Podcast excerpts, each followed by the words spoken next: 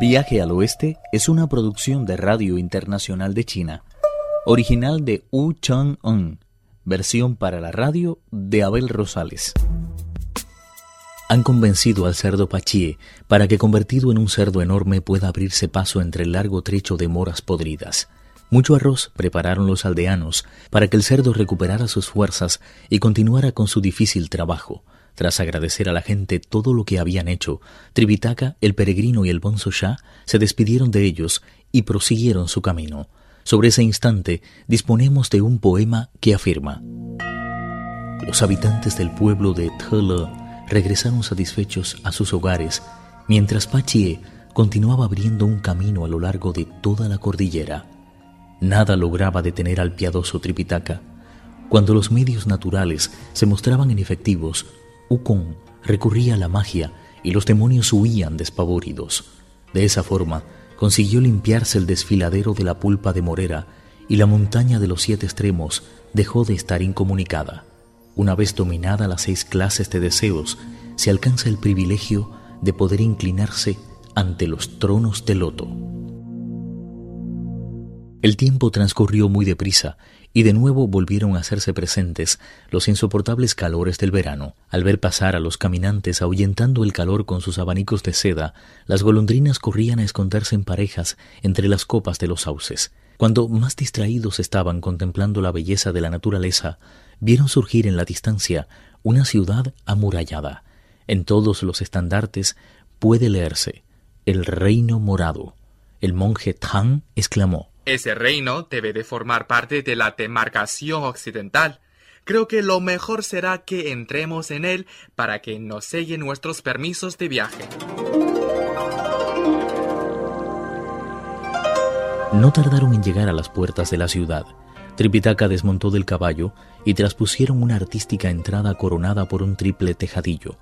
Fue así como descubrieron que se trataba de una capital realmente magnífica. Sus cuatro puertas se hallaban protegidas por unas torres impresionantes unidas entre sí por altísimos paños de muralla. En todas las casas se apreciaba un aire de prosperidad que hablaba a las claras del carácter emprendedor de sus moradores. No cabía duda de que aquella era la capital de un reino tan poderoso que daba la impresión de estar habitado por seres celestes.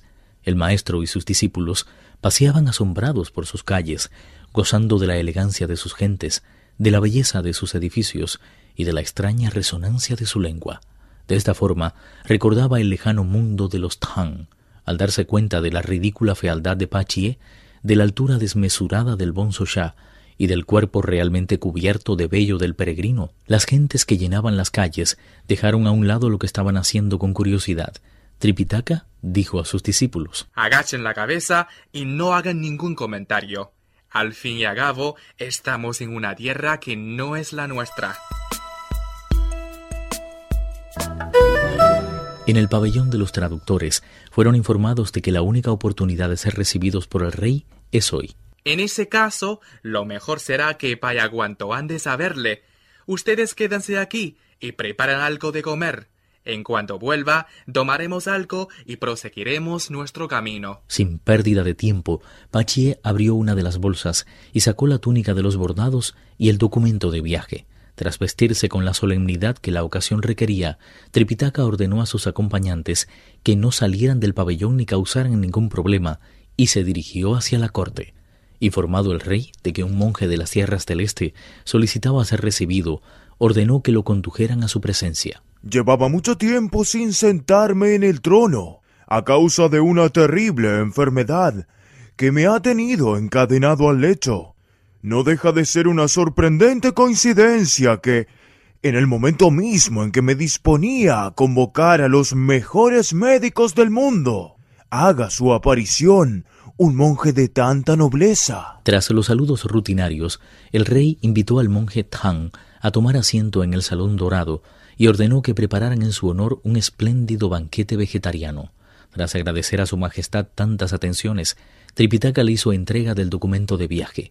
Inmediatamente, el rey se interesó por los gobiernos de la región de donde proviene el monje.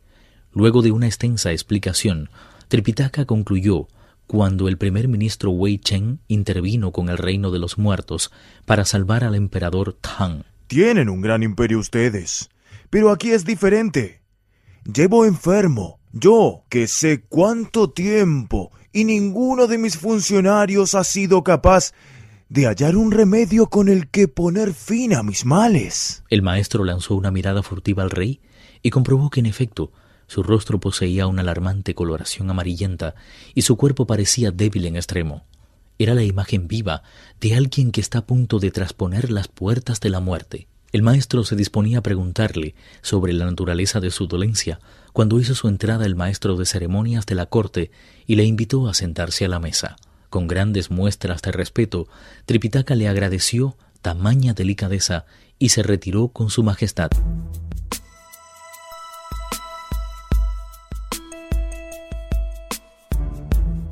El peregrino pidió al Bonzo Cha en su retiro del pabellón de los traductores que preparara el té y algunos platos vegetarianos con los que acompañar el arroz. No hay ningún problema en cocinar el arroz y el té, pero me temo que no tengo ni idea de cómo hacer una comida vegetariana con todo esto. No tenemos aceite, ni de sal, ni vinagre, ni de jugo de soja. Eso tiene fácil solución. Coge unas monedas y tire a Pache que vaya a comprarlo. No, no es mejor que no vaya yo. Soy demasiado feo para andar por ahí solo. Si pasa algo, el maestro me echará la culpa y no quiero que eso suceda. Si voy al mercado, ten la seguridad de que más de uno se morirá de susto. Pero la insistencia del peregrino terminó en que salieran a la calle, él y Pache. Poco tiempo después, una multitud se concentraba asombrados por la fealdad de los monjes. Ante el insistente miedo del cerdo, el mono dijo Lo mejor es que te puevas contra la pared y te quedes ahí quieto, mientras yo voy a comprar lo que necesitamos. A la vuelta cogeremos los tallarines y los panecillos, ¿de acuerdo? Sin decir nada, Pachie entregó el recipiente al peregrino y pegó el morro contra el muro, quedándose más quieto que el tronco de un árbol centenario. El peregrino se abrió paso entre la multitud lo mejor que pudo, comprobando que se había congregado al pie de la torre, no para cortarles el paso, sino para leer la proclama que alguien había pegado en la pared. Abriendo los ojos cuanto pudo, el peregrino dirigió sus pupilas diamantinas hacia el documento, que ofrecía detalles de la enfermedad del rey. Como muy bien afirmaban los antiguos, solo quien se mueve puede alcanzar la gloria. No hay razón para que sigamos en ese lúgubre pabellón de traductores. ¿A quién le importan, además, las comidas sabrosas? Hasta el mismo asunto de obtener las escrituras puede muy bien esperar un par de días o tres. Creo que ha llegado la hora de poner en práctica mis conocimientos médicos. Cogió un poco de polvo y lo tiró hacia arriba, al tiempo que recitaba un conjuro mágico relacionado con el ocultamiento del cuerpo. Al punto se tornó invisible y pudo arrancar con toda facilidad el papel del bando. Se volvió a continuación hacia el sudoeste, agachó la cabeza y llenando los pulmones de aire, sopló con todas sus fuerzas. En un abrir y cerrar de ojos, se levantó un viento huracanado que dispersó a todos los grupos de curiosos. Solo quedó Pachi con el morro apoyado contra el muro. El peregrino se acercó a él y vio que se había quedado dormido. Dobló con cuidado la proclama y se la pegó en el pecho sin que se diera cuenta. Después se dio media vuelta y en dos zancadas se llegó hasta el pabellón de los traductores. Pero tras sí quedó el cerdo al que la proclama le cayó en el pecho luego del viento. Acusado por los guardias y la multitud, no tuvo más remedio que pedir ayuda a Sun Wukong. El rey mono dijo Reconozco que fui yo quien arrancó este programa. Lo hice con el propósito de que mi hermano los condujera hasta aquí. Regresen al palacio y si el rey quiere que le cure, que venga a pedírmelo personalmente. Si lo hace, les garantizo que con solo extender la mano quedará completamente sano. Viaje al oeste, uno de los cuatro grandes clásicos de la literatura china. Versión para la radio, Abel Rosales. Actuaron en este capítulo Pedro Wang, Alejandro Li, Guillermo Li y Víctor Yu. Esta es una realización de Abel Rosales, quien les habla, para Radio Internacional de China.